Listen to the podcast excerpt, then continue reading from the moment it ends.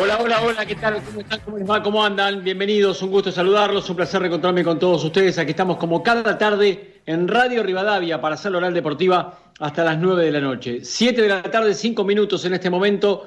Un día caluroso, lindo, con el correr de la jornada se fue encapotando, se fue nublando y esto es lo que persiste hasta este momento, pero la temperatura acompaña, la verdad, la, la temperatura ha ayudado muchísimo en el día de hoy. En realidad toda la semana ha sido magnífica eh, aproximándonos, acercándonos a la primavera. ¿Quién hubiera dicho que nos encontraría la primavera encerrados y en pandemia? Bueno, eh, cuando empezamos en el 20 de marzo, cuando empezamos el 20 de marzo, seguramente no imaginábamos que iba a ser tan largo. Imaginábamos uno, dos meses.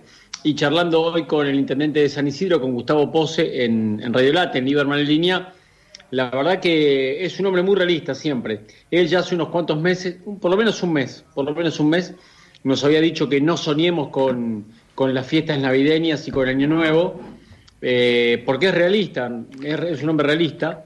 Hoy ya sabemos que eso va a ser imposible sin la vacuna. Y hoy también nos dijo, estamos en la mitad recién, hay que armarse de paciencia. Estamos en la mitad, van seis meses, faltan otros seis. Y, y esto mismo, ¿por qué arranco así? Porque esto mismo lo podemos usar para el fútbol. Eh, apareció la Conmebol, por suerte, para decir, bueno, muchachos, seis meses es suficiente para que vuelva a rodar el balón. Y la Conmebol, que fue la primera que decidió parar para preservar la, integridad de, las personas, de todas las personas que de una u otra forma están vinculadas a los torneos continentales, es la primera que dice que eh, hay que jugar porque de lo contrario y hasta que no esté la vacuna, eh, nada va a cambiar. yo he hablado mucho con gente de la Conmebol preguntándoles las razones, los motivos que lo llevaron a, decidir que la pelota debía empezar a rodar. Y era justamente un poco lo que hablábamos hoy con el intendente de San Isidro, que eh, hay un escenario mundial antes de la vacuna.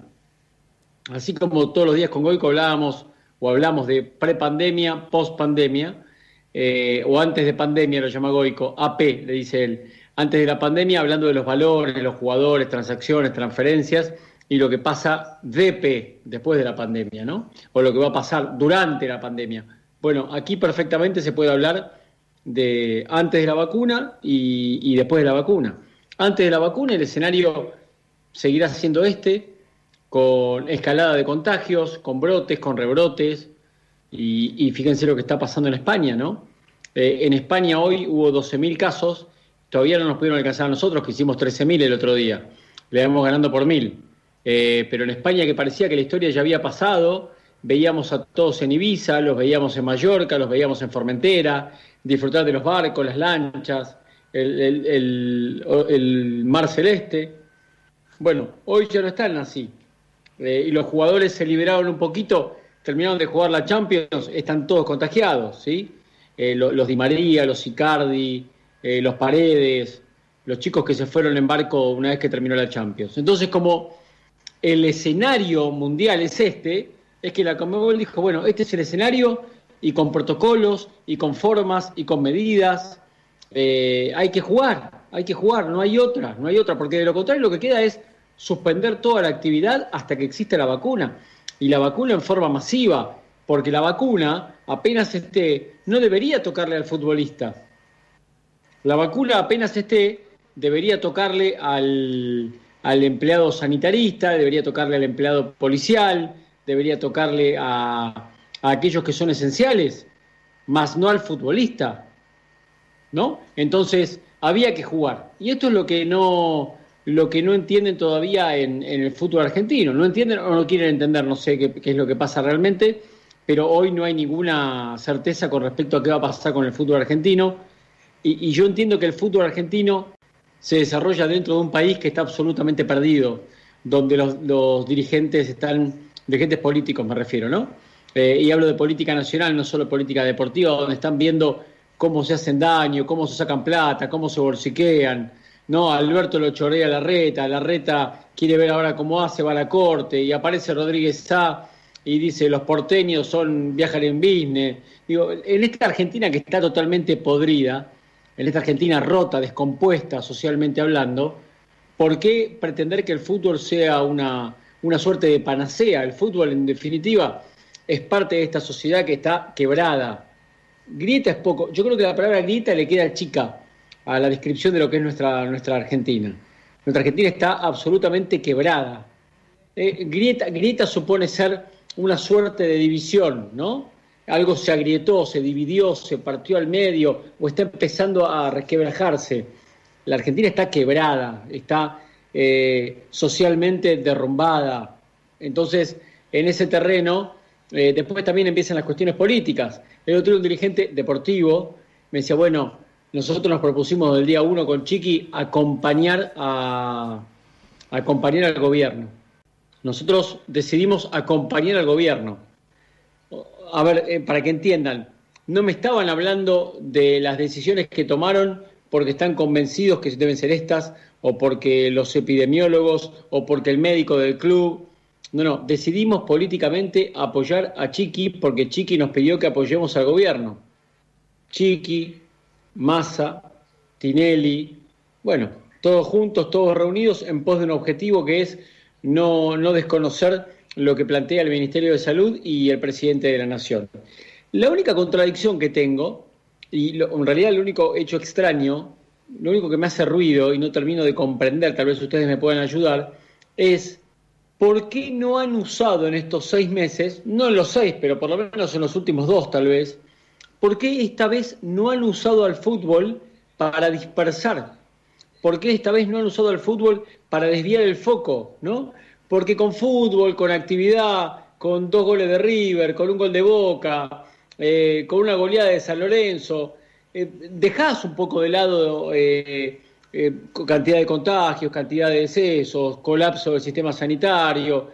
Digo, el fútbol suele ser eh, una suerte de caparazón, una suerte de escudo que le permite muchas veces a los dirigentes eh, descansar en, este deporte y a veces incluso patear abajo de la alfombra toda la mugre. Esta vez, extrañamente, el presidente que el 15 de marzo decía que los futbolistas debían entretener a la sociedad que estaba en cuarentenada, sin embargo hoy dice que el fútbol es ninguna prioridad. Debe ser una de las pocas veces que un, gobierno no quiere utilizar al fútbol para, para, para pan y circo, ¿no? Como siempre se lo utiliza en nuestro país. Esta es la única duda que tengo. Eh, me parece muy bien si es que han privilegiado la salud por encima del pan y el circo. Pero me llama la atención porque es el mismo presidente que conduce el país quien en marzo manifestó que el futbolista tenía casi la obligación de entretener a aquel que recibía la orden del aislamiento. 19 horas 12 minutos en la República Argentina. Tenemos un gran programa por delante. Bueno, muy bien. Estamos, 1913. Eh, quiero que la gente se comunique, eh, que opinen sobre el tema que tengan ganas. Que tengan ganas. Eh, Germán García, es verdad que, me contaron, ¿eh? ¿Es verdad que fuiste a trabajar a los estudios de Radio Rivadavia con una chomba de River? Eh, Técnicamente sí, pero como te expliqué en la previa, sabrás que no, que tenía pensado hacer un stop and go en otro lado para cambiarme y por alguna situación no pude. Ah, correcto, correcto, correcto. Bueno, amparado en lo que me contaste, está justificado. Gracias. De lo contrario sería casi un papilón.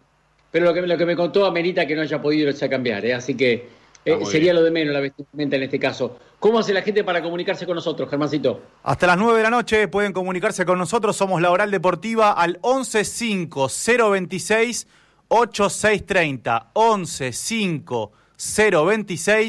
115026 8630. Nos mandan su audio de 20, 30 segundos, lo editamos y salen al aire aquí en la Oral Deportiva. Bueno, muy bien. Eh, Claudio Cibielo, ¿cómo te va? ¿Cómo le va, Martín? ¿Cómo anda? ¿Todo bien? ¿Cómo estás? Tenemos el primer roto, el primer desgarrado. ¿Pero qué estás contento? Parece que lo decís contento, ¿no? No, no, no, no, como decir contento, ¿no? Pero sí es una cuestión que se repite una vez más, porque estamos hablando de Ramón Guanchope Ávila, que vuelve a tener una lesión muscular, en este caso es un, un desgarro que lo deja fuera 21 días, por consiguiente se pierde dos partidos de Copa Libertadores, es el primer lesionado por lo menos de esta etapa eh, en el medio de la pandemia. Pagaba dos pesos, ¿no? Y es, es, increíble la historia de Guanchope en Boca, un jugador que tiene muchos goles, que hasta puedo decir que ha hecho goles importantes, porque eh, en aquella final, en la primera jugó, jugó muy bien y metió el primer gol, eh, pero lo han acompañado una cantidad de lesiones eh, increíbles y siempre musculares. Todas las lesiones de Guanchope fueron siempre desgarros y generalmente en el mismo lugar, en el recto anterior. bueno, de cualquier forma me parece, me parece que están pagando o están comenzando a pagar la inactividad. Es mucho tiempo de inactividad. ¿No? Pero Martín, el, no, el caso de Guanchope, yo le, le, quería preguntar eso a Claudio, digo, ya, ya uno lo compara, por ejemplo, con Di María. ¿Tiene que ver con, con alguna cuestión mental de que siempre se acerca a la competencia y le puede pasar esto? O no, para mí, para mí es una, es una, una... Física, física, alimentaria, de descanso, no sé. Está en una burbuja, descanso hay, de, Por eso, porque en algún momento se hablaba de que no se cuidaba, ¿no? Nueve lesiones, ¿no? Tuvo musculares desde que llegó a Boca. Es un montón, me parece. Sí, sí, sí, sí. Y le ha pasado un montón. No, pero por algo, con... por algo no es titular tampoco, si no es titular. ¿Por qué están tan preocupados? No es titular. No, bueno, pero no, es bueno. importante. Es una variante, sí. No, yo, yo creo buscando, que cada vez que 14, ingresó... Le buscaron 14 opciones para... Robert, salís muy bajito, ¿eh? Se te escucha muy bajito. Bueno. Me parece que puede ser que estés esté tapando el micrófono del teléfono. A ver ahora, probemos, a ver. Hola, hola, hola, hola. Ahí va hola. mejor, ahí va mejor, ahí va mejor. Bueno, digo, digo que me parece que le buscaron tantas posibilidades que no es tanto como para preocuparse, o sea, sería bueno saber por qué se desgarra tanto, pero de ahí a preocuparse tanto, si no iba a jugar igual, iba a jugar el Eso es verdad, ¿eh? Es verdad, si vieron lo que dice Trota, si no lo tienen en cuenta, le buscaron cuanto nueve anda pasando cerca. No, es verdad que han buscado siempre variantes, también es verdad que nunca llegaron, eh, pero a Guanchope siempre lo tuvieron en cuenta. Eh, después, bajo la dirección técnica de Russo, encontró eh, este binomio entre Tevez y Soldano que le ha rendido, pero si, a ver, más allá de que lo tengan en cuenta o no, Roberto, esto es algo que le pasa a Guanchope, no hablo de las lesiones, eh, hablo de no ser titular desde que llegó porque en su momento fue suplente de Benedetto, con Alfaro también era suplente, eh, ahora es suplente con Russo, no, no, no, ni siquiera tiene que ver con, eh, por, con el consejo de fútbol que está ahora, o sea, hace rato que Guanchope es suplente en Boca. No, totalmente de acuerdo, totalmente de acuerdo. Ahora mi pregunta es, eh, Guanchope cuando antes de llegar a Boca, ¿no se lesionaba o se lesionaba igual? Es una buena pregunta para hacer a la gente de Huracán, no. especialmente. En Cruzeiro recuerdo que tuvo un par de desgarros. En Huracán no, no, no, no tengo recuerdo ahora que tenga muchas lesiones musculares, pero en Boca, como dijo Daniel, eh, nueve y quizás estamos quedándonos cortos. No, pero el sí, tema yo acá nueve es tengo que, contadas acá. eh, eh, acá el tema me parece que ya el año pasado recuerdo que, que, había generado mucha molestia en el cuerpo técnico que estaba en ese momento, que era el de Alfaro, y, y también en la dirigencia de Boca, siempre se, se, puso el halo alrededor de, de Guanchope de que es un futbolista que no se cuida, o sea, que no tiene los cuidados necesarios para un profesional. No, no hablo Jorge, de salir eso- de joda eso, ni todas pero- esas cosas, ¿eh? hablo de lo, lo dijo Martín, de la alimentación. Jorge, ¿sabés cuál era el fin mío? Era eh, quizás que no es la culpa de Guanchope, es la culpa del que lo trajo, que no se fijó bien en sus antecedentes, tanto físicos como personales. Porque para eso tiene que haber un seguimiento. Bueno, para eso está jugando en Boca, no está jugando en, eh, ¿Cómo un el equipo de la Argentina. ¿Cómo, ¿Cómo que no? ¿Qué, no? ¿Vos no sabés de la, de los- la, de la forma cómo se cuidan o no los jugadores? Pero si el jugador es propenso a lesionarse, si el jugador tiene tendencia a, a no cuidarse, está bien, lo está bien. Pero eso Bueno, ya ahora ya donde- pasó. Yo lo pregunto porque en su momento, cuando Guanchope se lesionaba, yo dije, pero no sabían que Guanchope se lesionaba. Claro, lo que pasa, Cuando, cua- cuando traen jugadores que se, que se rompen, no saben que se vienen rompiendo de antes, no es que se rompen en boca nada Yo más. creo que- pero ha mostrado una conducta poco profesional Guanchope en un montón de Ah. ocasiones. Pero, Cuanta- pero escúcheme, en este caso puntual, de la en este caso puntual, en este caso puntual, él está concentrado con sus compañeros hace un montón de días, o sea, se alimenta lo mismo que sus compañeros, se entrena igual que sus compañeros y teóricamente descansa igual que sus compañeros. Claro. ¿Cuánto hace que están concentrados? Claudio, Sí, Martín. ¿cuánto hace que están concentrados? Y estamos hablando de 25 días más o menos. Pesos más, pesos menos. Por eso, es- esta lesión en particular yo se la atribuyo más a la inactividad que a la alimentación o al descanso, porque se come igual que todos sus compañeros y lo mandan a dormir a la misma hora que todos los compañeros y, teóricamente no, tiene sexo y en una burbuja medio pinchada, ¿no? Bueno, está bien, la burbuja está pinchada, la burbuja está pinchada, pero pero pareciera que la dinámica del plantel es acompañada por Ávila.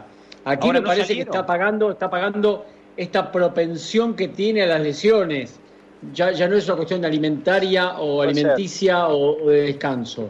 Ahora, ¿no salieron estos días de la burbuja?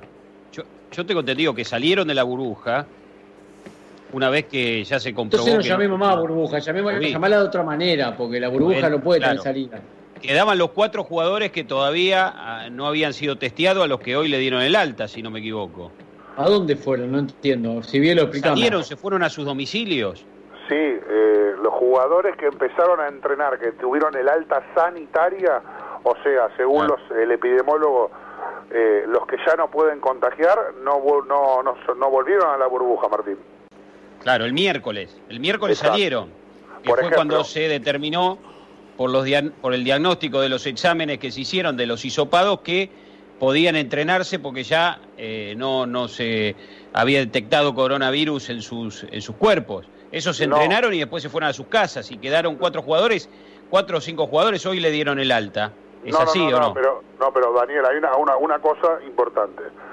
El alta sanitaria, esto me lo explicaron porque yo pregunté, porque hay muchas historias con que se está planificando el equipo y que viaja, y la respuesta que me dieron es, una cosa es el alta sanitaria y otra cosa es que te den el alta de la enfermedad, o sea, de que dejes de dar positivo. Por ejemplo, Marcone tardó 20 días en dar positivo, en dar negativo pero a los 12 días ya había Zoom, pudo entrenar después que se le pasaron los síntomas. Estos jugadores, eh, por ejemplo, hoy, en el, en el, caso particular de hoy, volvieron a entrenar Zárate, Buffarini, eh, que tienen el alta sanitaria, ¿sí? que ya no pueden contagiar. Ahora, el PCR, le siguen haciendo los PCR hasta que dé negativo. Eh, de hecho, el día domingo, el día domingo es el día de porque es el donde se va a hacer el PCR que va a permitir o no el viaje eh, a, Paraguay. Entonces, a partir del PCR del domingo, va a haber algunos que van a dar negativos y otros que pueden seguir dando positivos. ¿Se entiende, Dani? O sea, eh, la explicación que a mí me dieron es, pueden volver a sus casas, eh, aún siendo asintomáticos, porque al pasar los 10 días ya no contagian más. Es una cuestión epidemiológica. Bueno, bueno, está bien. de sorpresa como ustedes igual, ¿eh? Sí, la, verdad que la de Boca no es ninguna burbuja, no, es cualquier cosa menos una burbuja. Claro, Pero pretendían cancelar la Copa, ¿no? A algunos se le ocurrió que podían postergar el inicio de la Copa porque hicieron las cosas mal en Boca. Bueno, ¿qué más, Claudio? yo lo que digo. Bueno, a ver, le decía, el domingo, el día D, para definir un equipo. A partir de esa situación, vamos a ver con qué jugadores eh, se cuenta. En ese rubro, en esa historia de jugadores con los que se cuenta, hoy a Sebastián Villa le mandaron a actualizar el pasaporte. Yo pregunté, ¿por qué mandaron a actualizar el pasaporte? No, porque tiene que estar listo por si le toca viajar. Y yo me quedé y dije, no, pero no, no, no entiendo algo eh, no era que Sebastián Villa no iba a ser tenido en cuenta mm, y la respuesta fue nosotros no comunicamos nada oficialmente. Son, son, impresentables. Pero claro si te faltan jugadores cómo no vas a llevar a Villa porque me, me, quedé sorprendido porque dije a ver uno sabe cómo viene la información y de dónde viene la información no y además sabemos bien que quiénes vertieron esa información. Entonces a mí me dejó una duda yo creo, ¿eh? esto es una intuición mía acá, no, no, no, no, no voy a informar. Para mí no va, no va, no va a ser parte del equipo. Pero hoy, como todos los jugadores, tuvieron que actualizar los papeles. De urgencia, Sebastián Villa tuvo que ir a regularizar, a regularizarlo de su pasaporte. ¿Qué pasa si se va Salvio? Es un lío enorme. Bueno, bueno, se va Salvio que no lo vas a poner a Villa. O sea, lo vas a condenar a Villa antes que la justicia y no lo vas a utilizar porque no le gusta a, la gente de Boca que Villa en la situación en la que está, denunciado por violencia de género, todavía no condenado, no pueda, no, no, o sea, no pueda jugar en Boca. O sea, no te gusta que juegue en Boca, entonces vos lo sacás. Sí, es una situación muy extraña. Yo la verdad, eh, hoy ha sido un día eh, donde empezaron a surgir esas informaciones y uno charlaba con gente de Boca, con gente del entorno de Villa, y ahí había una situación eh, muy confusa, ¿no? Porque hace 7, 8, 9, 10 días atrás estábamos hablando por información de que Sebastián Villa entrenaba en Boca, era jugador de Boca, pero había una decisión del Consejo de Fútbol de que no iba a formar parte del equipo titular. Ah, y ahora llegamos a una circunstancia en donde Sebastián Villa, por ejemplo, hoy no entrenó, se tomó el día para poder ir a eh, actualizar su, su pasaporte eh, para estar listo en caso de que le toque viajar o que, en caso de que le toque jugar. Esa fue la, el textual que me dijeron hoy. Bueno, decime Claudio, eh, finalmente van a estar todos a disposición, ¿no? Me acuerdo de las especulaciones periodísticas porque la verdad que lo de Boca no se entendió mucho. Se han recuperado en tiempo récord jugadores que a los cuatro o cinco días ya estaban de alta, no entendí nunca nada que pasó. Eh, ¿Se acuerdan las especulaciones? ¿Qué equipo, los juegos periodísticos, ¿no? ¿Qué equipo podría presentar Runzo? ¿Cómo armaría el banco?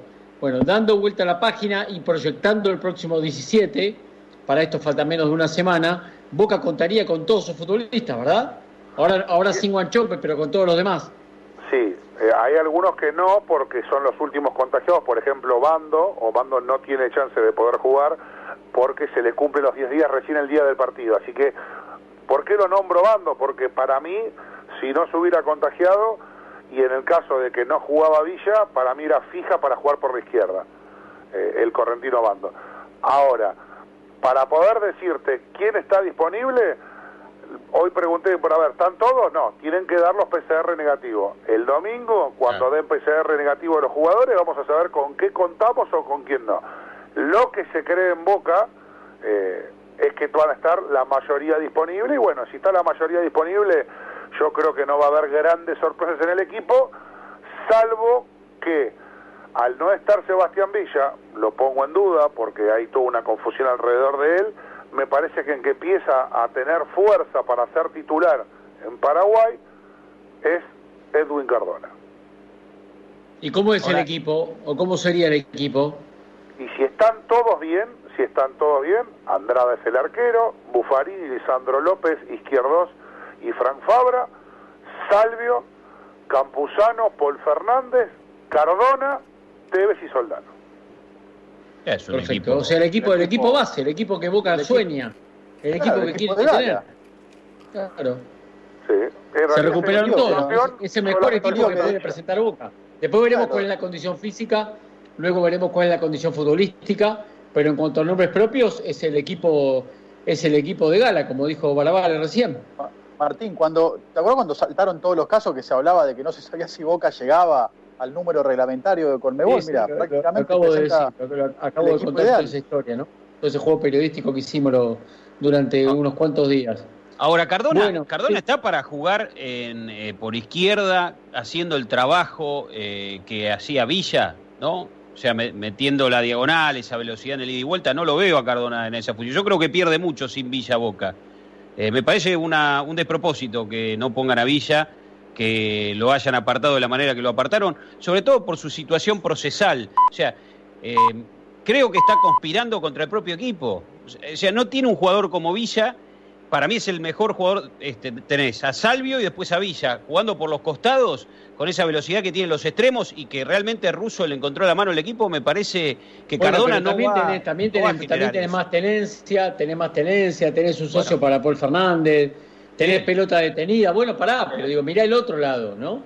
Tenés, pelota detenida, tenés, tenés eh, mejor panorama, tenés socio para Paul Fernández, tenés un pase picante entre línea para Tevez, tenés un socio para Tevez. Cardona te da otras cosas. Claramente Cardona no es Villa. A mí me gustaba el Boca, el, Boca que terminó ganando el campeonato. Eh. No, no hay marca eh, de Boca, no, no marca nadie. Claro, entre, Cardona y Fabra. No. no es un gran marcador. Cardona no marca. Por, eh, ¿Quién va a jugar por izquierda en la mitad de la cancha? No, Cardona. O sea, no tiene marca. No tiene marca Boca. No, pero. Y además, ¿no? hay que tener en cuenta que Boca va a enfrentar a un equipo que tiene va a llegar con más rodaje. 11 partidos.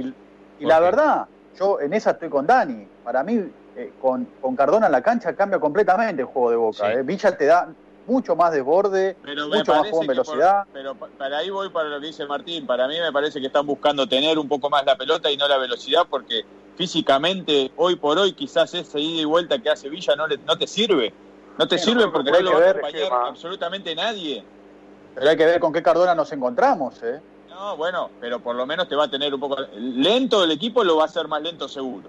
Bueno, esta va a ser la primera foto del Boca del Boca de Russo, porque en realidad no juega de marzo. Está bien, si él tiene ensayado con Cardona este, este nuevo funcionamiento del equipo, bueno, habrá que verlo sobre la marcha. a mí me parece que terminó jugando bien el Boca, el Boca de Russo.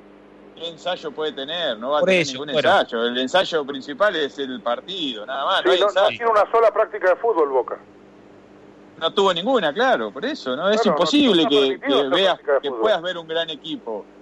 Bueno, nadie tuvo práctica de fútbol de los argentinos, teóricamente, teóricamente. Ah, pregúntele a García que me parece que los amigos de él sí tuvieron un 10 contra 10, ¿eh?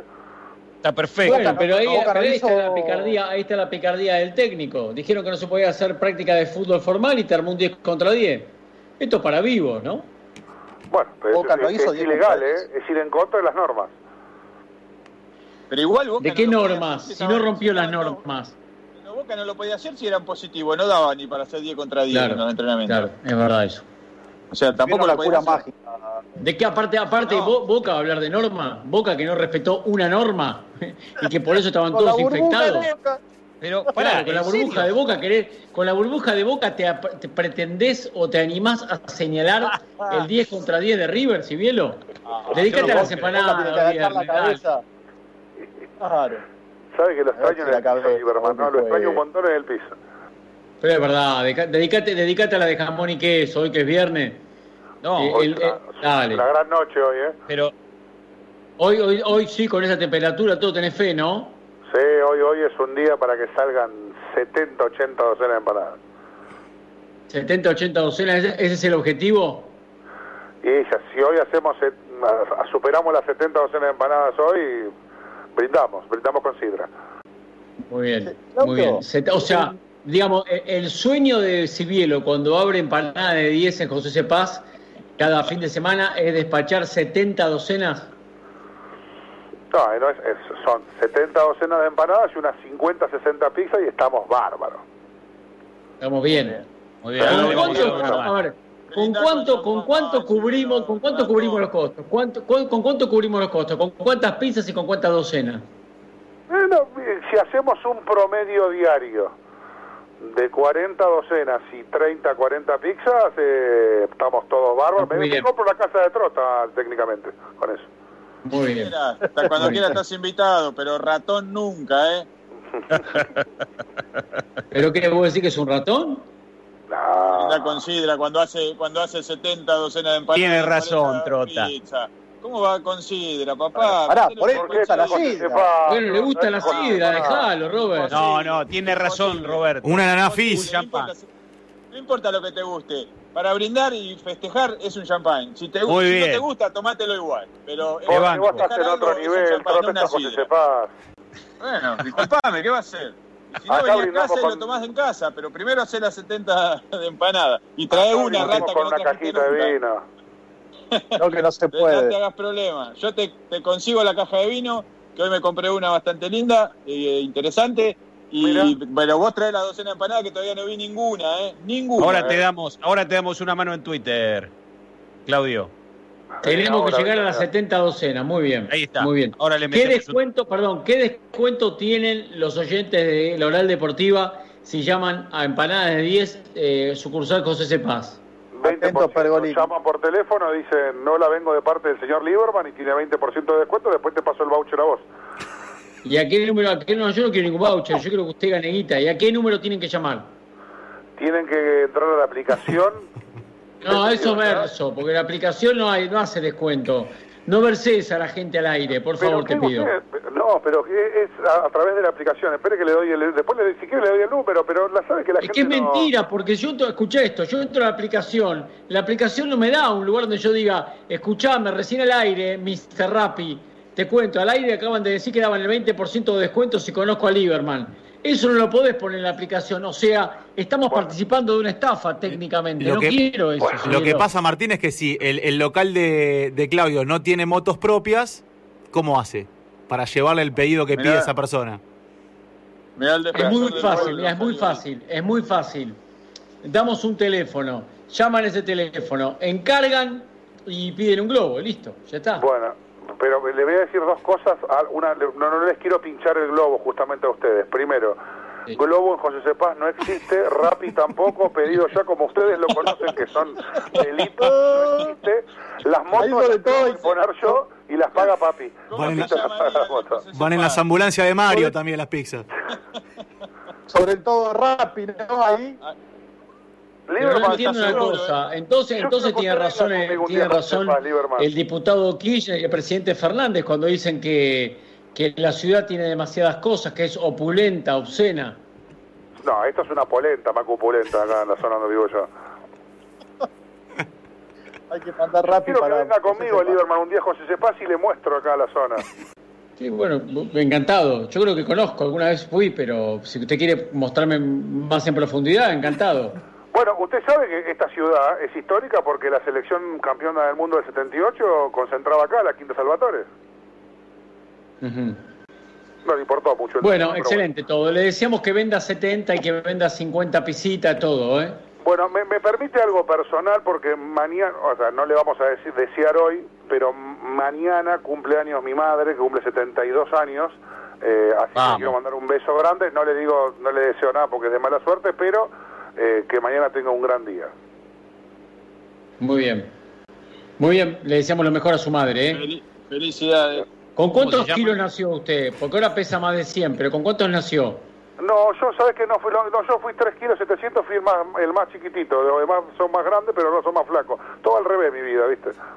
¿Y con cuántos centímetros nació? Ah, no, no me acuerdo. No sé tampoco a qué se refiere con centímetros.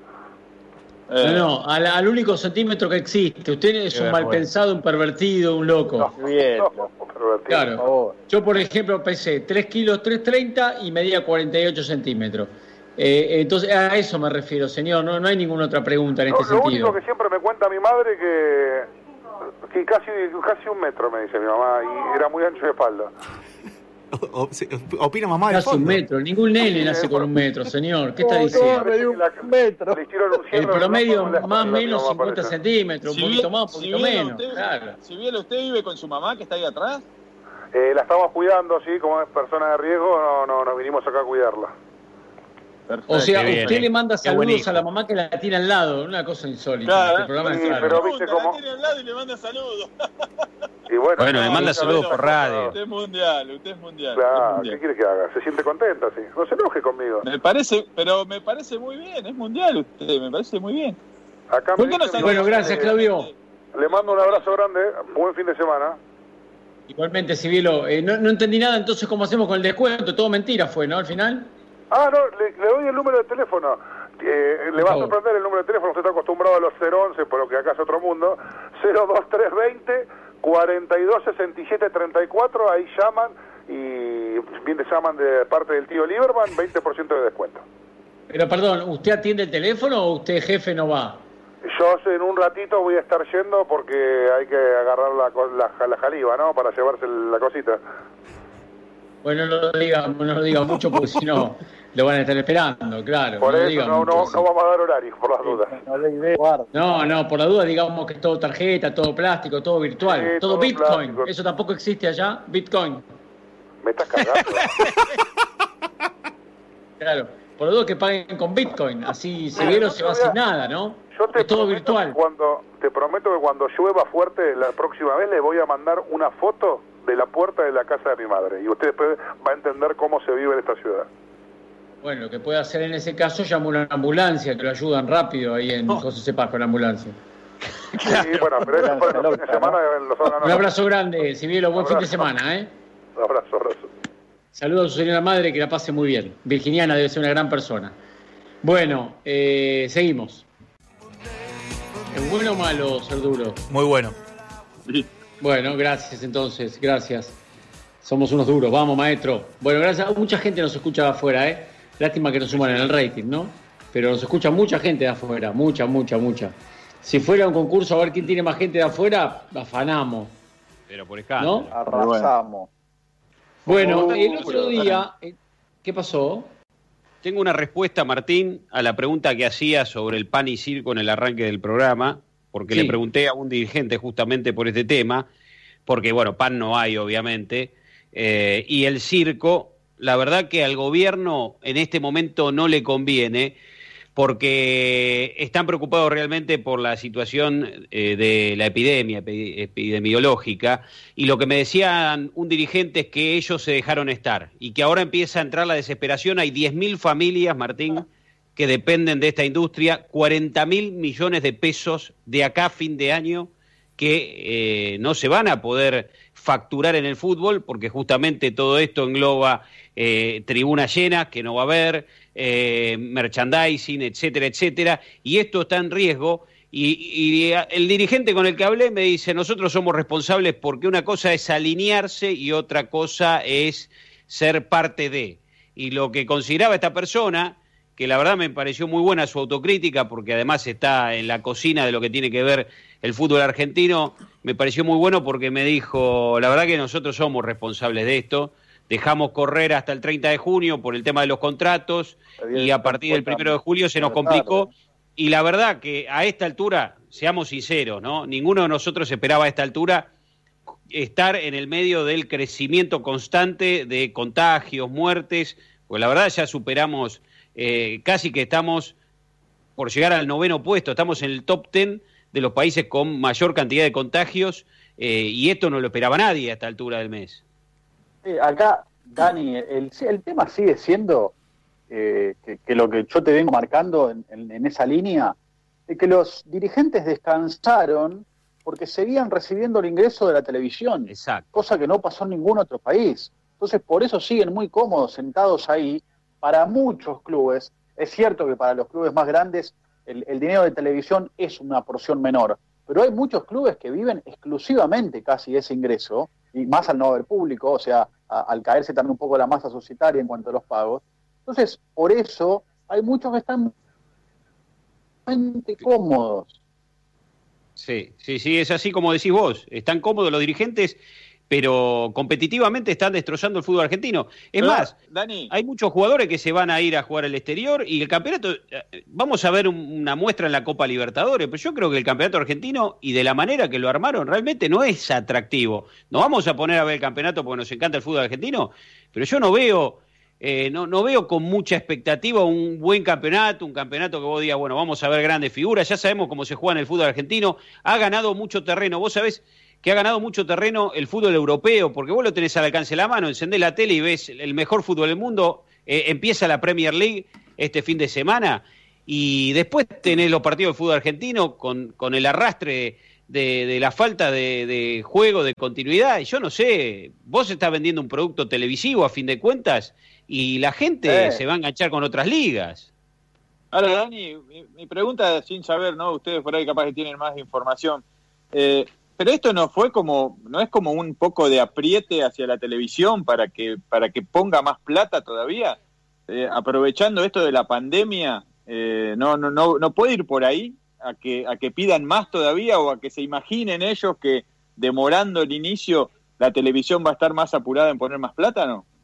Yo, la verdad, Pero- creo pero- que no pueden pedir más nada. ¿eh? 500 millones de pesos por mes. Hay varios dirigentes que dicen están desactualizadas las tarifas porque hubo inflación, porque hubo devaluación y creen que el fútbol argentino debe- debería costar más, más dinero, debería Pero cobrarse. Dani, ¿qué Más, fútbol argentino si no hay? No hay fútbol Bueno. argentino hoy. O sea, tienen que agradecer que siguieron cobrando. Es más, como se dan cuenta, como se dan cuenta los dirigentes, eh, ahora, eh, como te dijo a vos ese dirigente, que estuvieron, estuvieron mal, que reaccionaron tarde, y como además se dio ahora una nueva postergación con respecto a la fecha del 25 de septiembre, ya hay varios dirigentes que empiezan a aceptar esto de la fecha de clásicos, ¿sí? Se está previendo para el torneo que vaya a saber si se juega, cuándo se juega y cómo se juega. Pero muchos que eran anti fecha de clásicos, ahora empiezan a decir, y bueno, a la televisión algo le tenemos que dar. Hasta que no haya castigos, hasta que no haya castigos a los dirigentes del fútbol argentino por hacer las cosas mal, esto se va a seguir haciendo así de mal. Nadie, nadie acá tiene la culpa, nadie se hace responsable, todos la patean para el costado, eh, todos ahora, bueno, tienen la suerte de echarle la culpa a la pandemia, pero antes de la pandemia el fútbol argentino sacando tres o cuatro clubes siempre era un desastre. Eh, ¿Cuándo será el día que castiguen a los dirigentes del fútbol argentino?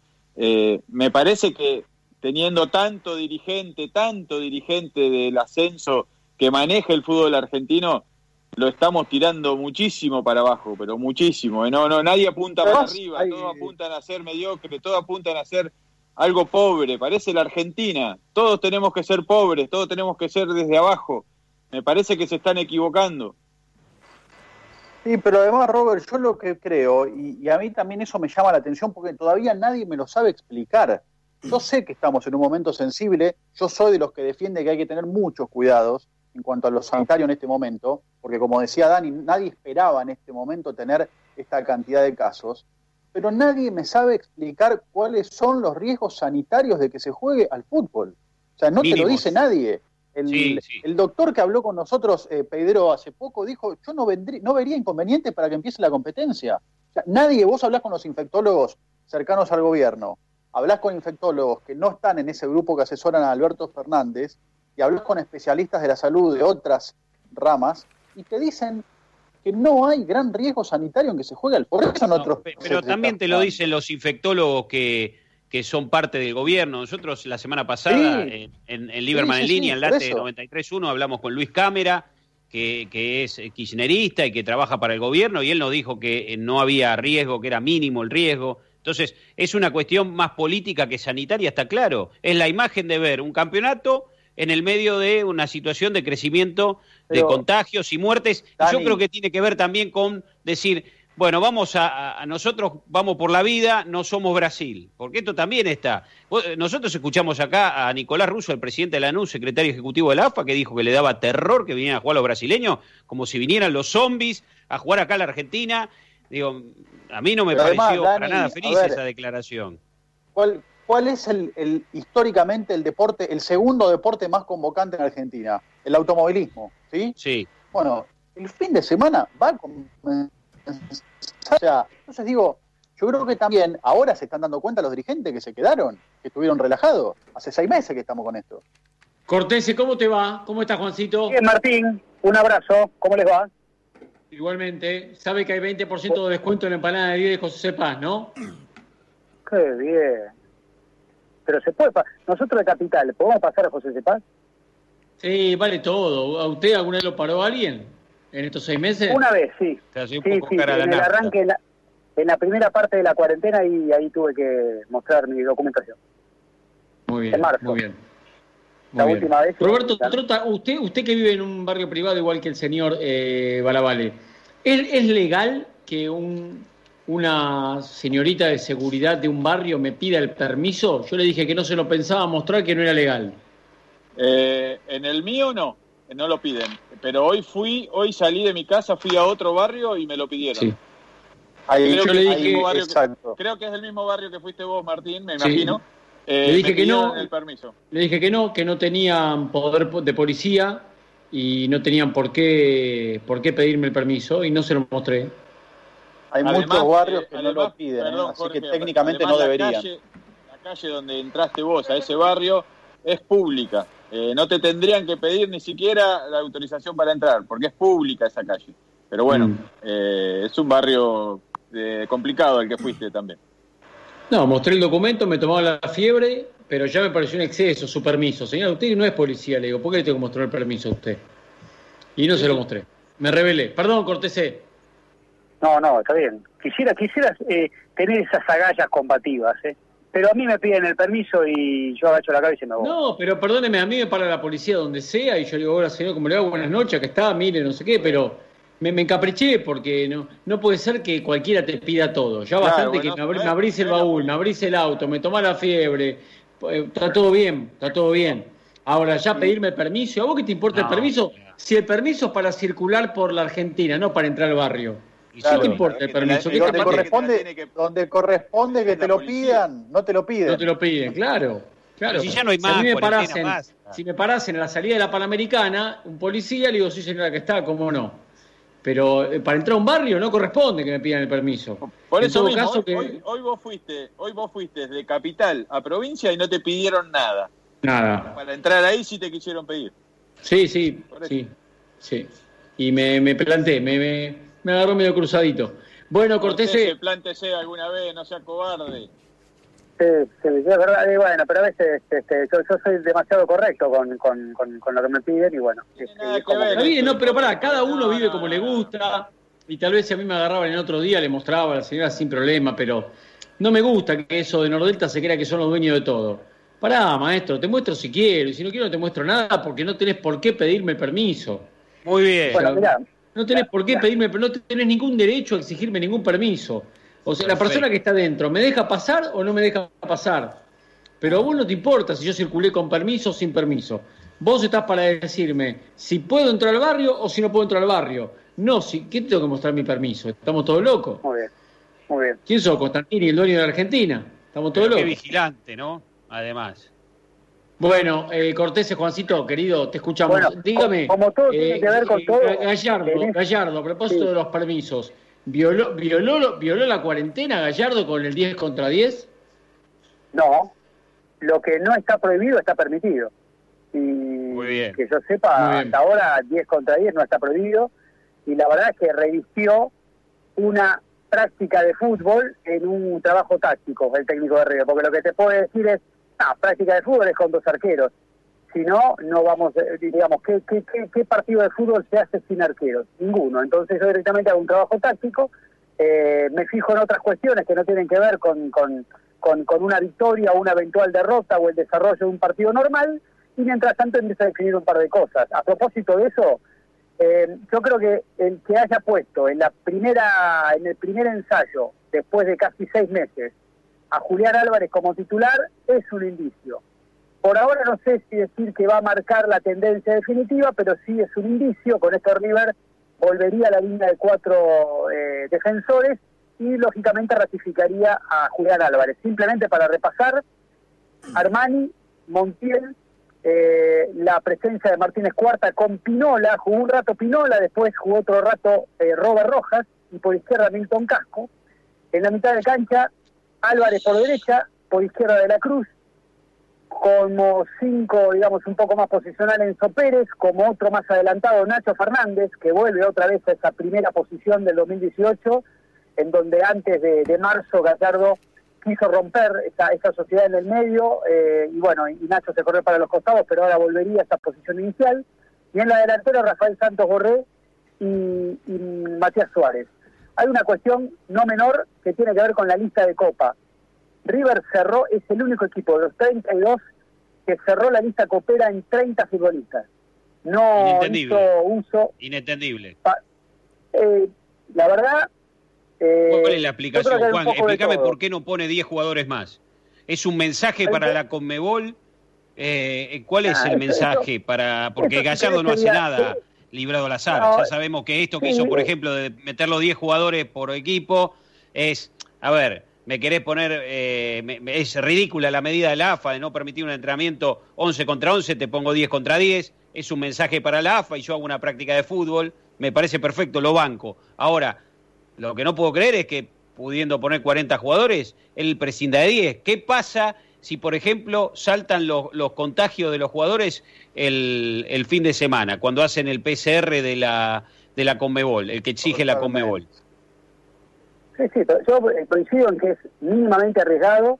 Creo que hay un poco de capricho, eh, digo capricho a la hora de, responder eh, a esta teoría, a una teoría, digamos, que tiene que ver con una cuestión de, rebeldía ante esta, ante esta lista multitudinaria de 40. Y también hay otra cosa que no es menor. La realidad es que esos 10 chicos, de esos 10 hay 8 que no tienen contrato. Entonces la realidad es que Gallardo entendió que exponer a los chicos en una lista de copa sin siquiera tener contratos no sería del todo prudente, especialmente a la hora de poder, si se quiere, cuidar a futuro el patrimonio del club. Entonces, eh, lo que va a hacer en este caso es apelar, creo que mucho a la suerte, o un poco a la suerte, porque no tener tantos contagios más allá de la, de la actitud individual tiene que ver con esto en muchos casos, y especialmente a la responsabilidad eh, de, los movimientos sanitarios del plantel. ¿Quién va a tener la 10 de River? ¿Cómo, cómo? ¿Quién va a tener la 10 de River? Eh, hay dos opciones. Una que no la tenga nadie, por lo menos en esta primera parte, porque hay que recordar que, después de, cada una de las fases eh, se puede hacer modificaciones en la Copa, y otra que la tenga Nacho Fernández. Bueno, la opción, la opción elegida es la 1, Juan. Nadie va a tener la 10 de River. Bien, bien. ¿Por qué nadie va a tener la 10 de River? Porque la lista está acá. 9 Julián Álvarez, 11 Nicolás de la Cruz. Nadie tiene la 10. O sea, que, consideramos que la camiseta 10 de River es una camiseta, ¿eh? es un número fuerte, ¿no? Es decir, otro mensaje de Gallardo. Esos metamensajes del muñeco, ¿no? Dice, nadie está capacitado para usar la 10 de River o que nadie sea grande. Va en la línea con lo que decía Juan recién, de los pibes. A mí me parece un de propósito igual que no ponga a los pibes en la lista. Se le llegan a lesionar jugadores, tiene que tener... Eh, no, importa. ¿eh? es más grave no tener jugadores para presentar. Igual quiero decir y es una irresponsabilidad, ¿eh? Es un error, Juan, es un error de Gallardo, ¿eh? Porque si no parece que a Gallardo siempre le decimos que hace todo bien, ¿eh? Es un error muy grave lo de River por, esto que dice Dani, ¿eh? Te aparece un contagio de, varios jugadores, anda a llorar al otro lado, ¿eh? Si vos no completaste la lista de 40. Algo, ¿eh? yo, yo no sé si es casualidad eso o no, pero no hay una sola competencia que una vez iniciada tuvo contagio masivo no sé si es casualidad eso o no. Pero por ahora eh, no hay una sola competencia que una vez que se inició tiene contacto. Pero bueno, sí, entiendo lo que decís, ¿eh? y yo coincido con eso. Yo creo que Gallardo, teniendo la posibilidad de poner 40 en la lista, que él haya decidido poner 30, me parece que es marcar una diferencia que no sé hasta qué punto le va a servir. Pero bueno, eh, sí, aquí, aquí tengo la lista, la, lista de, 30 futbolistas finalmente, eh, y bueno, y por ahora sin la 10, ya sin Juan Fernando Quintero. La última, tiene que ver con Martínez Cuarta. River otra vez va a empezar a tener esta incomodidad de saber que hay un futbolista que tiene ganas de irse porque los contratos europeos lo tientan, con una oferta que a River no le seduce demasiado. Eh, yo sé que Gustavo Boñi, que es el representante de Martínez Cuarta, presentó la del Celta, que a River le pareció insuficiente, pero va por más. Yo creo que no solamente el Celta de Vigo es un equipo que lo va a querer. Yo, y sé que Gallardo lo está, estaría atento a los próximos días porque me da la sensación que Martínez Cuarta arranca esta Copa Libertadores pero no la termina con River. Muy bien, Juancito, muy completo, siendo las 8 de la noche en punto, si le parece bien, lo despedimos y nos metemos con el rotativo del aire. Claro que sí, un abrazo para todos. Después, después discutámoslo igual, ¿eh? esto que nadie puede usar la 10 de River, ¿qué es esto? No, no entiendo. ¿Cómo, ¿Cómo River saca la 10? ¿no? ¿Qué es esto? Después te doy los, los 10 de la era Gallardo, Martín, después de las noticias, si querés. Bueno, dale, porque no, estoy de acuerdo, ¿eh? No estoy de acuerdo. River es River, como dice Rodolfo, River es River, y la 10 es la 10. ¿Cómo River va a jugar sin 10? Estamos locos. ¿Cómo River no va a tener el 10 en la lista de buena fe de la Copa Libertadores de América? Aparte la llevaba Quintero, no el Beto Alonso. Paremos la moto. Eso, iba a decir. Paremos, la moto, por favor. Bueno, eh, rotativo del aire y tenemos toda una hora por delante con mucha información. Ya venimos, gracias. Muy bien, con el gran Axel Rose de fondo arrancamos la segunda hora del programa. 20 horas 6 minutos en la República Argentina. Tenemos mucha información todavía. Quiero discutir un poquito de la selección argentina después, si les parece bien. ¿eh? Dale. Eh, la lista, eh, lo que viene. Esta cosa que conocimos ayer en la última hora del programa. ¿Cómo? Me quedé con eso de la lista que nos dio el otro día Germán. Sí, sí, yo me quedé con, con esta locura de levantarle la sanción a Messi. No, no porque sea Messi, pero digo, ¿cómo es esto? No, no sabía, me decía hoy Avellaneda que hay un reglamento que al año prescribe las sanciones, yo no lo sabía. Yo pensé que las sanciones solamente prescribían cuando pasaban los torneos, no eh, cuando pasa un año calendario. Pero bueno, eh, creo que es un, creo que a Messi le generaron un gran dolor de cabeza ahora. un gran dolor de cabeza. Que, y sí, uh, ahora me van a llamar para jugar contra Ecuador y contra Bolivia. También fue favorecido, fue favorecido Gary Medel, Martín, ¿eh? eh Gary Medel también fue favorecido con esta edición de Comebol. También, también es reglamentario. Lo que digo que a Messi le hicieron un dolor de cabeza. El pibe estaba tranquilo. y ahora, y ahora lo, ahora lo van a convocar, se quiere matar, olvídate. Porque para jugar solo con Bolivia no creo que lo llamasen. Ahora que está para los dos partidos, la lógica sería que Scaloni lo llame. Si es que se juega. viene a los dos. Claro. yo creo que no se va a jugar, pero si se jugara, seguramente Scaloni lo, lo, va a hacer. Martín, ¿sabés que me, hoy me contaba alguien que, casi se le pasa esto al AFA? O sea, sí. Eh, eh, incluso lo pidieron sobre la hora. Eh, si no, no pasaba de largo y no se daban cuenta, por más de que, como venimos diciendo, es muy probable que no se juegue en octubre. Bueno, muy bien. ¿Tenés la lista por ahí, Germán? Sí, acá está, a mano. Acá está. Vamos, vamos eh, con los arqueros. Me encantaría, me encantaría que, la gente opine, eh, que la gente a, qué número nos tiene que decir qué opina de la selección argentina y de la lista de Scaloni para jugar la eliminatoria. Nos mandan su audio al 11 5 026 8630. 11 5 026 8630. A ver si algún jugador creen que falta, si sobra algún jugador, si creen que hay algún ciclo cumplido, que hay que empezar a cambiar. Bueno, 11 5 026 8630. Vamos, arrancamos por los arqueros. Andrada, Armani, Marchesín, Muso y Emiliano Martínez. De estos cinco, van cuatro. creo que está bien, ¿no? Emiliano Martínez seguramente se vaya al Aston Villa. va a vender el Arsenal. Creo que están bien. Para mí Marchesín está de más. Creo que es el que va, el que debería salir. Sí, yo creo lo mismo, Martín. Vamos a opinar, esto, no es para ti. Vamos a darle más, más posibilidades. A mí me gustaría ver, por ejemplo, a Gazaniga, a quien ya ha llamado Scaloni, eh, en, lugar de Marchesín. Quiero con, con, mayor proyección, ¿no? Como el caso de también, aparte son pibes, no puede ser casual, Daniel, no puede ser casual que uno sea el arquero del Manchester, el otro sea el arquero del Tottenham, no puede ser casual. Exacto, tal cual. Lo, bueno es que no está más Romero, ¿no? O sea, eso ya ah, está, eso sí. Eso sí, sí, sí. sí, bueno, Romero es un, arquero querido por mucha gente, por lo que hizo en el Mundial de 2014. No, aparte se nota que es buen pibe, se nota que es buen pibe, pero ya está. Ya está. aparte yo lo quiero para atajar, no para que sea buen pibe. no, y además se nota que es buen pibe. A mí, a mí me cuesta pegar a Romero, se nota que es un buen chico. No, a mí no, me parece ya sé, pero digo, eh, me parece una, una ridiculez que durante años haya sido convocado un arquero que nunca juega. Entonces digo, me parece eso bueno de Scaloni, que por lo menos ahora apunta a algunos. O sea, y fíjate que todos están en buen nivel a mí Marquesín mucho no me gusta porque el Porto salió campeón, pero se mandó un par de macanas importantes las últimas fechas. Los bueno, con los arqueros entonces estamos bien. Sí, con los arqueros estamos bien, ¿no? Sí, la verdad que sí. Bueno, vamos con los defensores, Germán. Bien, para el lateral derecho están Gonzalo Montiel y Renzo Sarabia. No hay mucho más, me parece, en ese lugar, ¿eh? Bueno, te agrego, mira, te, eh, te, agrego a, a Juan Marco Foyt, que lo usó de cuatro. Sí, sí, pero es central, Foy. No, no. no, no, es un lateral, A mí me gusta Montiel, ¿eh? Me parece Montiel. Bueno, ahí, ahí no, conozco la actualidad de Sarabia, esa es la verdad. está en el Inter de, Porto Alegre, Martín. Con Coudet. No, yo sé dónde está, pero su actualidad. Lo veo a Montiel, no lo veo jugar a Sarabia. Bien. Ahí están flojos, ¿eh? A mí Montiel no me cierra. A mí tampoco. Ahí, ahí en lateral derecho no estamos tan bien.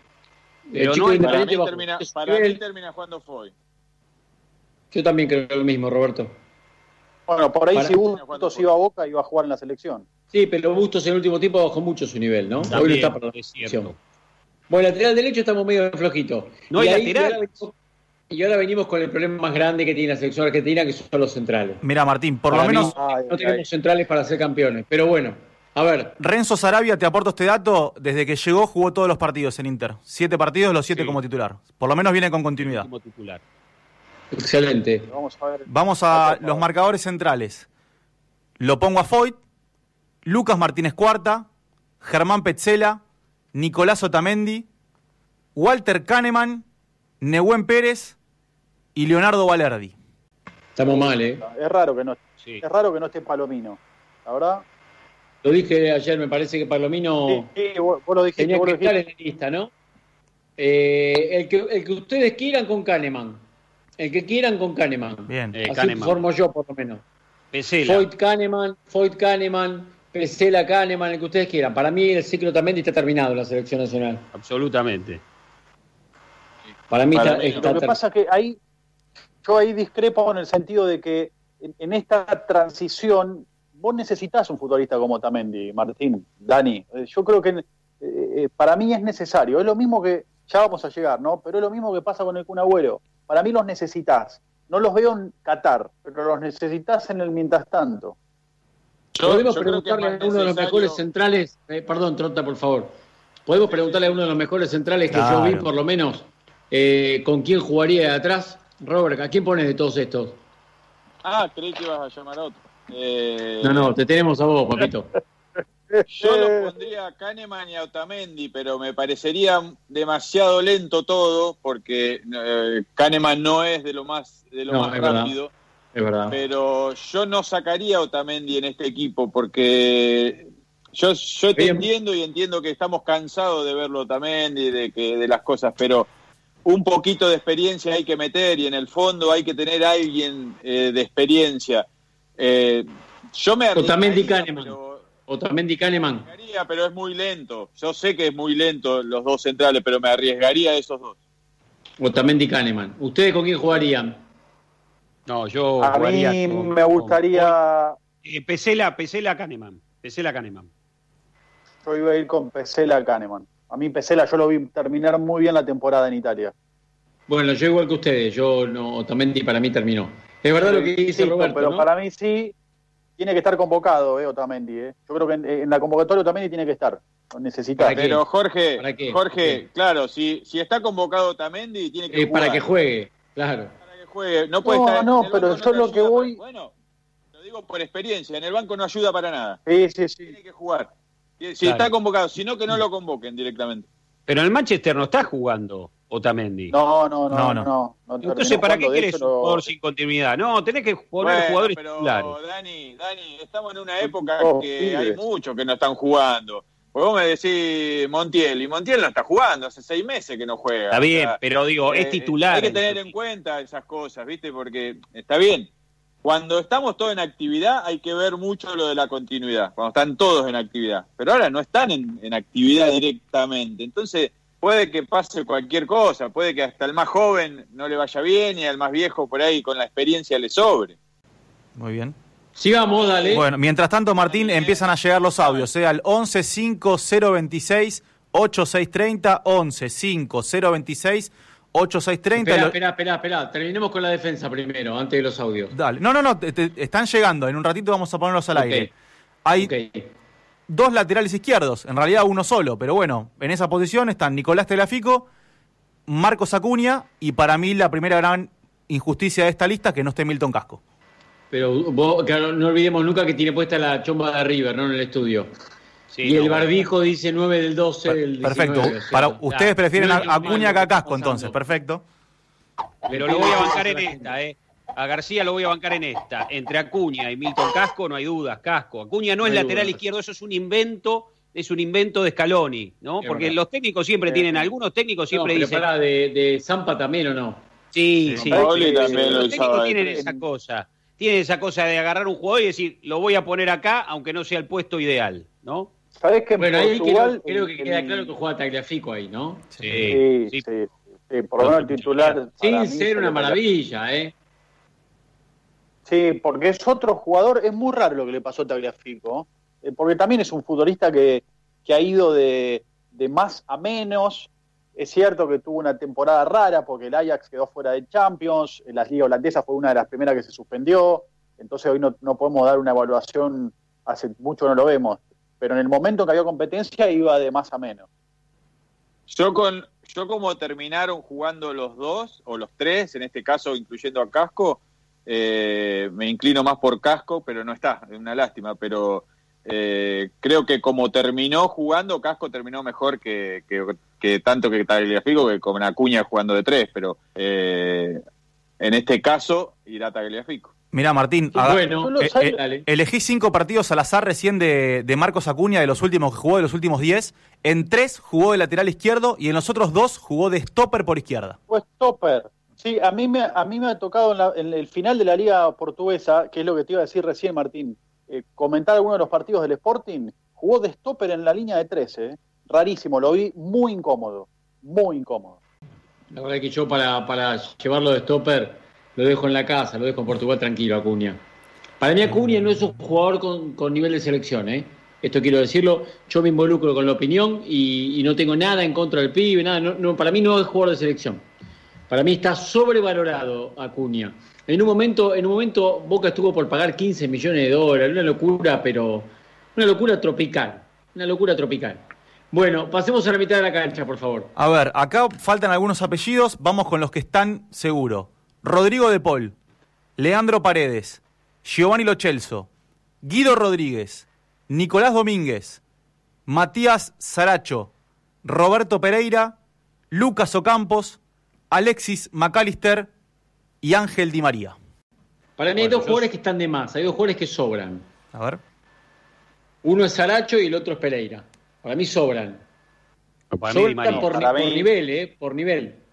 Para mí Di María ya ya se me eriza la piel cuando lo escucho a Di María. Di María también, Di María también, perdón, Di María también. Y, a mí otros lo Chelsea. A mí, a mí en esto que, vos decís del, lo, de los jugadores sobrevalorados, a mí los Chelsea nunca me termina de cerrar, nunca me queda claro qué rol tiene los Chelsea en sus equipos.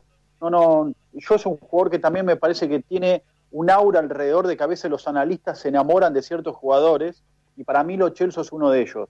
Y para mí, de los que nombró Germán, titular tiene que ser Nicolás Domínguez. Sí, Nicolás Domínguez está en un muy buen nivel. Eh, a mí me gustó Paredes en la Copa América. Creo que eso es lo único que hace que uno diga, bueno, falta un poco de marca, un poco de pierna ahí en la mitad de la cancha, ¿no? Hasta ahora no hay un Ascasíbar o un Craneviter, no, no, están en el nivel para la selección argentina. Eh, faltaría un, un, Mascherano, pero en buen nivel, con buen físico. ¿Y ¿Quiénes faltan para ustedes? ¿Quiénes faltan para ustedes? ¿Falta alguien? Yo lo que, perdón, no, pero yo mi pregunta es, porque yo estoy de acuerdo con ustedes que hay esos tres, para mí esos tres jugadores no tendrían que estar, pero ¿quién viene por esos tres? Claro. ¿Quién está como para jugar en un lugar, por ejemplo, en el lugar de Di María, ¿quién jugaría? A mí me gusta Alexis McAllister por la izquierda. Sí, sí. A mí me gusta mucho. Son distintos, ¿no? O Campos, ¿no? O Campos por ahí, Martín, ¿no te gusta? ¿Qué desborde tiene Di María a los treinta y pico de años? No joda, Daniel. No, no Di María es un buen jugador, pero no tiene desborde. Además, además, Di María está jugando por derecha o no está jugando por derecha en el PSG. y a veces más cerrado. yo por afuera pondría a, a De Polio Campos y adentro a Nico Domínguez con un 5 que raspe, que la verdad ahora me cuesta encontrar a uno. Para mí, el medio campo de la selección es ese: ¿eh? es Ocampos, Nico Domínguez más uno y De Paul. Mira. Eh, Paredes. Ahí está, Domínguez Paredes. sí, pero ahí te quedan medio, medio rengo. no usó la pierna en la Copa América, ¿eh? Yo, yo lo vi con personalidad, cuando tenía que ir abajo, fue abajo. Yo, eh. firmo el mediocampo que armaste recién, lo firmo, me gusta. Me gusta, ¿eh? De Paul Paredes, Nico Domínguez, sí, así tomo nota. O Campos. O Campos. Acá un oyente pone, a, esa, a ese mediocampo le faltan Salvio, Nacho Fernández y Enzo Pérez. Aporta un oyente aquí. No, es una carreta ese mediocampo, no, no. En la lista de convocados, ¿no? Vive, vive lesionado los pibes, no, no, no. Bueno. Salvio tiene una lesión por día, no, es imposible. Es que un Enzo Pérez, en, ese. En, Aparte, la verdad que Salvio estuvo en el plantel del Mundial 2018 y no estuvo bien. No estuvo bien Salvio. De cuatro, ¿no?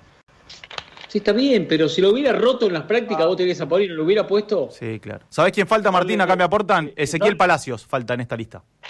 Que seguramente no, si Palacios no juega ni en el Leverkusen. Pero lo que pasa es que no juega nunca. Claro. ¿eh? si, estuviera en un gran nivel, en un gran nivel como el que le vimos en River, podría tener chances ahí de pelear, porque la verdad que es un jugador bárbaro. Una lástima, que no lo vamos a ver ya, ¿no? Porque no, no se transmite más la Bundesliga en Sudamérica, pero ojalá empiece a jugar. Tengo los delanteros cuando quieran, ¿eh? No ¿Estás ansioso? ¿Qué pasa, corazón? Tranquilo. hay que meter lo que le puse. Bueno, entonces nuestro equipo, nuestro equipo hasta ahora es. Ah, no dijimos quién ataja. No, dijimos quién ataja. Faltó eso. Para mí, Andrada. Andrada, Armani, Marchesín, Muso o Milano Martínez. Esos son los arqueros. Ahí me gustaría que ataje Martínez. Me gustaría que ataje Martínez, pero creo que va a atajar a Andrada o Armani. A mí, me parece. el arquero titular de la selección. Me parece que está bien Andrada, pero creo que el arquero del futuro es Muso. Bueno, define Trota entonces, hay un voto para cada uno. Ya dijo Trota, Armani dijo. No, Armani. Armani dije. Bueno, un voto para cada uno, no definimos arquero. Bueno, y después jugamos con Montiel por la derecha, Tagliafico por la izquierda. Sí. Ganó, ganó Pesela a Kahneman. Sí, señor. Sí. En la mitad estamos todos de acuerdo. De Polio Campos por los costados, Paredes y Domínguez por el medio. Bien. Bueno, vamos arriba. Messi con quién? Vamos a hacerla fácil. Messi con quién. Sí, claro. Messi. con Lautaro yo. Lautaro. Yo voy Messi con Lautaro. Dybala. Lucas Salario. Nicolás González y Sergio El Cunagüero. Yo, te digo, voy a ser polémico. Messi Lautaro. ¿Puedo ser polémico? Messi Lautaro, Messi Lautaro. Ahí vamos a hacer un ánimo. Tu característica. Yo, con los de, yo digo, si metemos por, por afuera, desborde y centro, lo quiero Alario en el área. Está bien. Alario que no juega en el Leverkusen, ¿eh? Teóricamente con Ocampos y con De Paul tenés mucha posibilidad de llegar hasta, ¿no? Y a mí me gusta un de Paul, cabeceado. De Paul, perdón, pero De Paul no es un pibe que por afuera no va a tirar un centro, por eso. No, no, no nunca. Pero bueno. No, bueno, yo cambié. No, no podemos. 4-3-3 jugaría yo. Ah, es el, que más me gusta, el esquema que más me gusta. Pero me parece que Scaloni es Scaloni es más amigo del 4-4-2, me parece. Y bueno, está bien. Yo te digo lo que me gusta a mí, lo que, lo que haría yo. Yo pondría dos extremos. pim, pim, pim, pim, vamos, vamos a jugar con ritmo, viejo. Con ritmo. Basta de sus equipos lentos. Lento. Quiero un equipo con ritmo, con dinámica. No te pegaríamos nada vos, ¿no? Que querés poner al área en lugar de Lautaro Martínez. Dale, Dani. En serio. No importa. Yo te digo, pero pará, yo te digo lo que me gustaría a mí. Es verdad, si jugamos con un 4-4-2, Lautaro Messi está bien. Ahora, si jugamos con un 4-3-3 y tenés extremo que. Bueno, a mí me gusta así, a mí me gusta 4-4-2. 4-4-2. Y, y, si, y si, me, si me descuido, yo le digo más. En mi equipo, en mi equipo, estoy pensándolo y quiero hacer un cambio. Eh, antes, antes que empecemos partido, puedo. ¿No? Claro, sí, obvio. Bueno, en mi equipo va Ocampos por la derecha, sí. McAllister a la izquierda y no juega De Paul. Puede ser también. Puede ser. también ¿eh? Alexis, Alexis le pasó lo mismo que a muchos de los que hablamos, no, no terminó jugando mucho en el Brighton, ¿eh? o sea, no, no tuvo muchos minutos. Eh, y yo, ¿sabés qué te sumo? De, primer recambio en ataque, hoy para mí el primer recambio en ataque es Nico González. Terminó muy bien en Stuttgart, es cierto, ahora está lesionado, ¿no? Pero digo, pensando en un momento ideal, en una competencia más larga. ¿sí? Nico González. Y como te dije, pero, que, pero perdóname, Scaloni no sabía que está lesionado si lo convocó. No, bueno, pero todavía no es oficial. O sea, él, él se lesionó en estos días, Nico González. Ah. Eh, a lo que voy es que, eh, como dije con Otamendi, digo lo mismo del Kun Agüero. Tiene que estar adentro. ¿A dónde tiene que estar?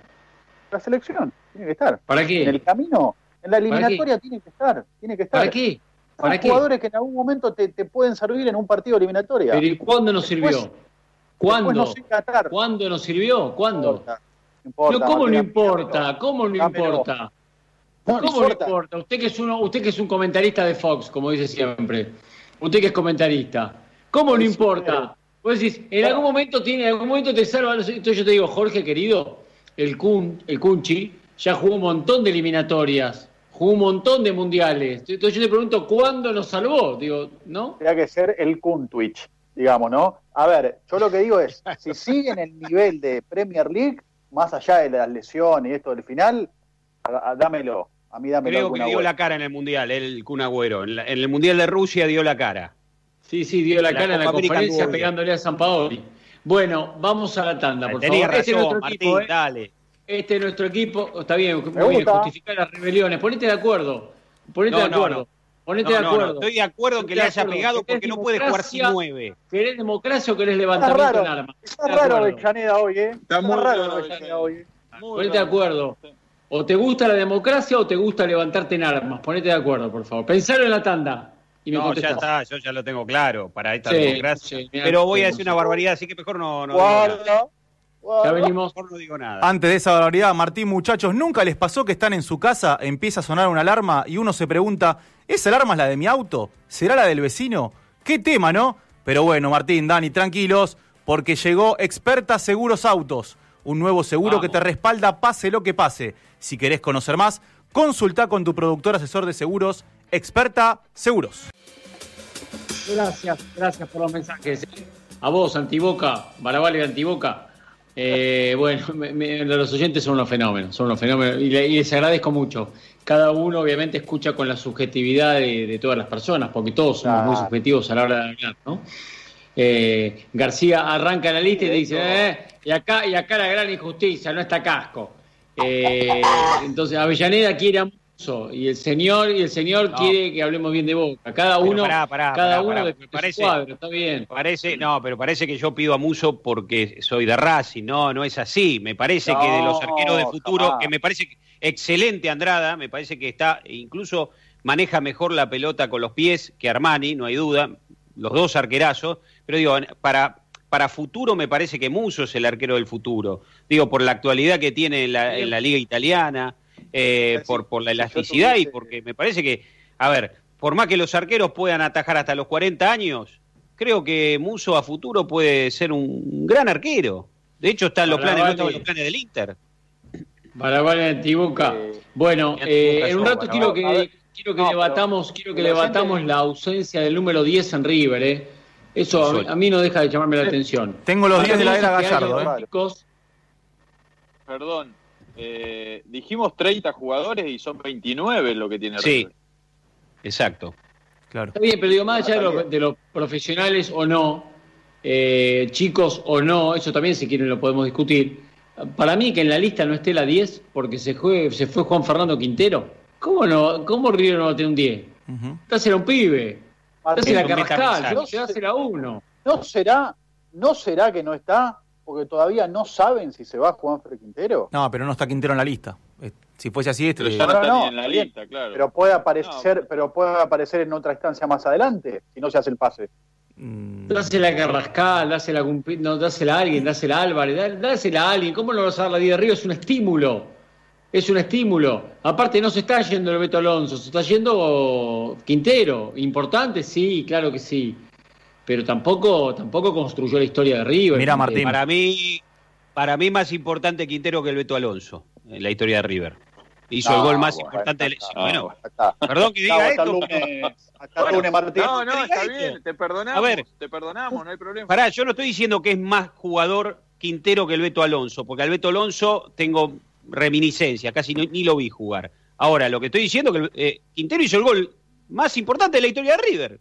ya está. O sea, perdón, para vos, para vos, Juan Fernando Quintero es más importante en la historia de River que Norberto Osvaldo Alonso. Sin ninguna duda, por el gol que hizo a Boca. Muy bien. Bueno, rápidamente, rápidamente recurro al hincha de River, por favor, Germán. Sí, sí. al 11 5 026 8630. 11 5 026 8630. ¿Quién? Y mientras le pedimos a Navela que le haga un purecito con algo a Villaneda porque no se siente bien. No, estoy purecito de calabaza y a la cama. ¿El Beto Alonso no fue campeón del mundo con River, Martín? No dormiste bien, me parece.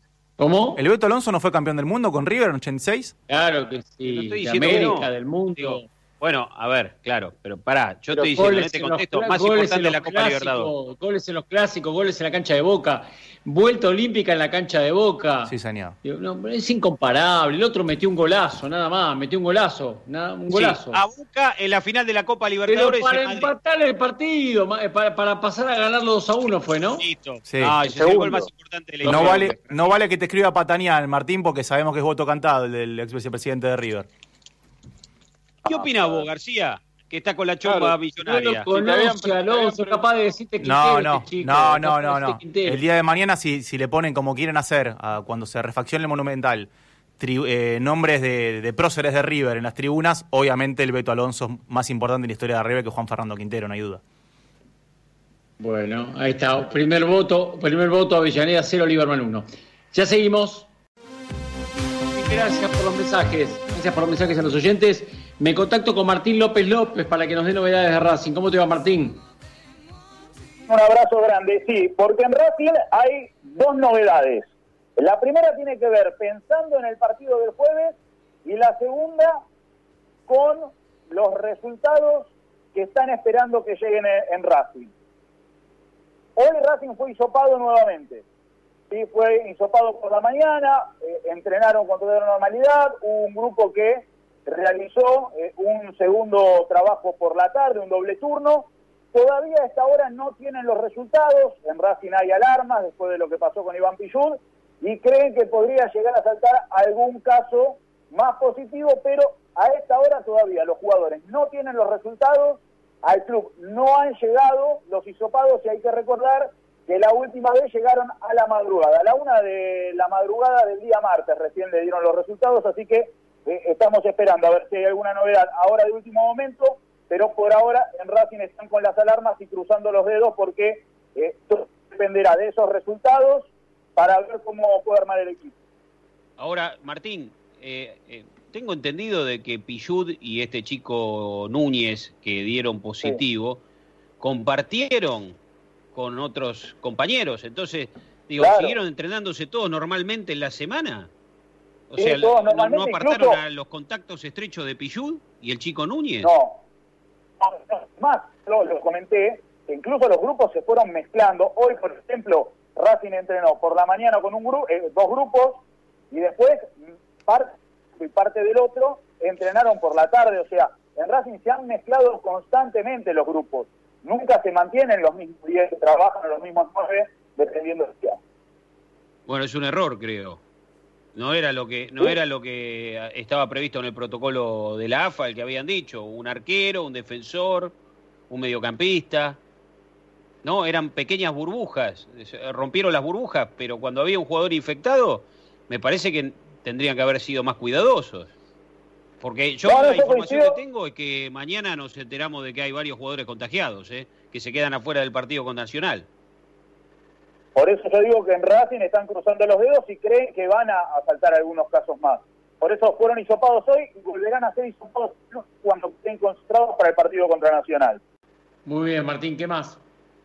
Desde lo futbolístico, obviamente, dependiendo de, toda esa situación, hay tres jugadores que el cuerpo técnico está viendo muy bien y que dicen que vuelan.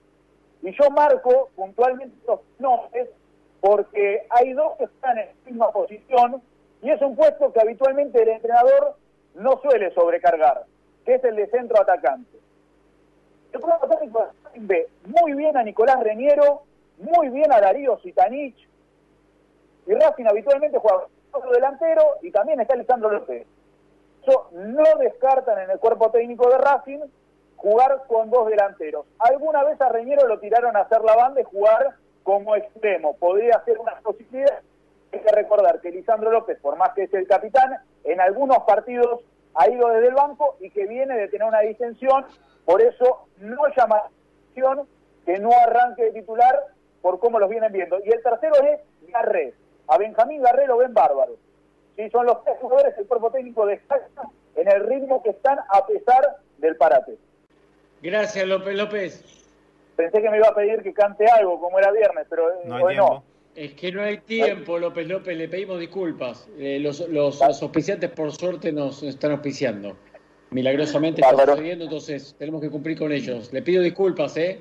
No, por favor, un abrazo grande. Se ve que se, ve que se había preparado, estaba preparado. No, eh, se agrandó. Venía dulce. Otro día lo elogiamos. Estaba preparado. Bueno, será la próxima, siempre revancha. Esto es lo lindo que tiene el aire, ¿no? El lunes hay revancha. Un abrazo grande, gracias. Seguimos. Abrazo, chao. Eh, Ramón de Loma. ¿No? bueno, ahí terminaron los oyentes o hay más, Germán. Hasta ahí llegamos, Martín. 3 a 0, rotunda derrota de Daniel Avellaneda. Bueno, está bien. Seguramente no festejaron, ¿no? Más que nada en el mundo el gol de Quintero a Boca, pero está bien. Yo no vi al Beto Alonso jugar. Lo vi muy tampoco viste, tampoco conociste a Sarmiento y hoy festejamos el Día de Maestro.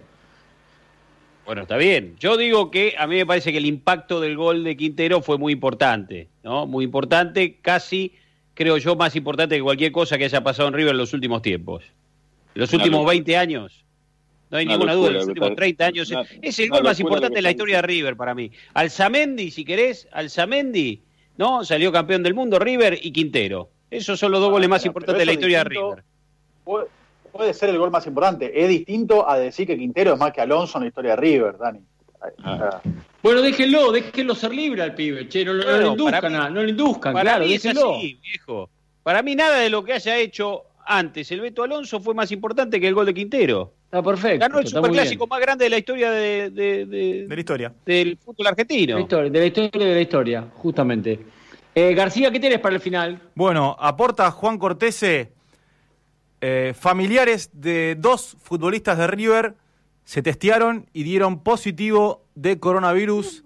Esto enciende las alarmas en el equipo de Gallardo. El lunes se van a hisopar los jugadores, pero reitero, familiares de dos futbolistas de River, uno defensor y uno arquero, dieron positivo de coronavirus y va a haber que seguir muy de cerca los hisopados, los PCR que se va a realizar el Club Atlético River Plate el día lunes. Recordemos, el jueves, 19 horas, frente a San Pablo, en el reinicio de la Copa Libertadores allí en Brasil.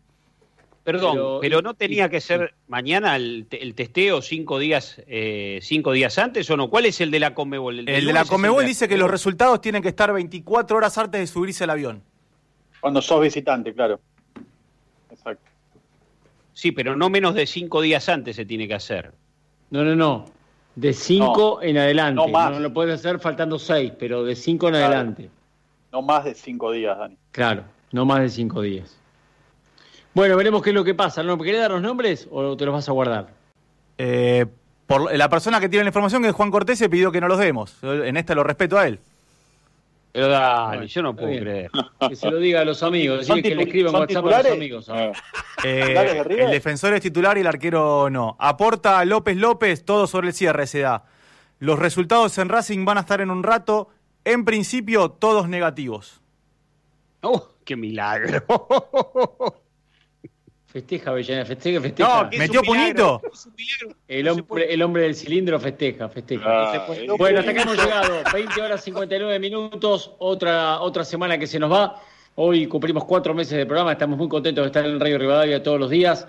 Eh, así que les agradecemos mucho la complicidad y, la consecuencia de cada, de cada día hace ya cuatro meses. El próximo lunes a las 7 de la tarde volveremos a tener nuestra cita ya en la antesala del inicio o del reinicio de la Copa Libertadores de América, la vuelta al fútbol para los equipos argentinos eh, seis meses después de haber cesado con la actividad. Que les vaya muy bien. Se quedan con Cecilio Flemati después del rotativo del aire.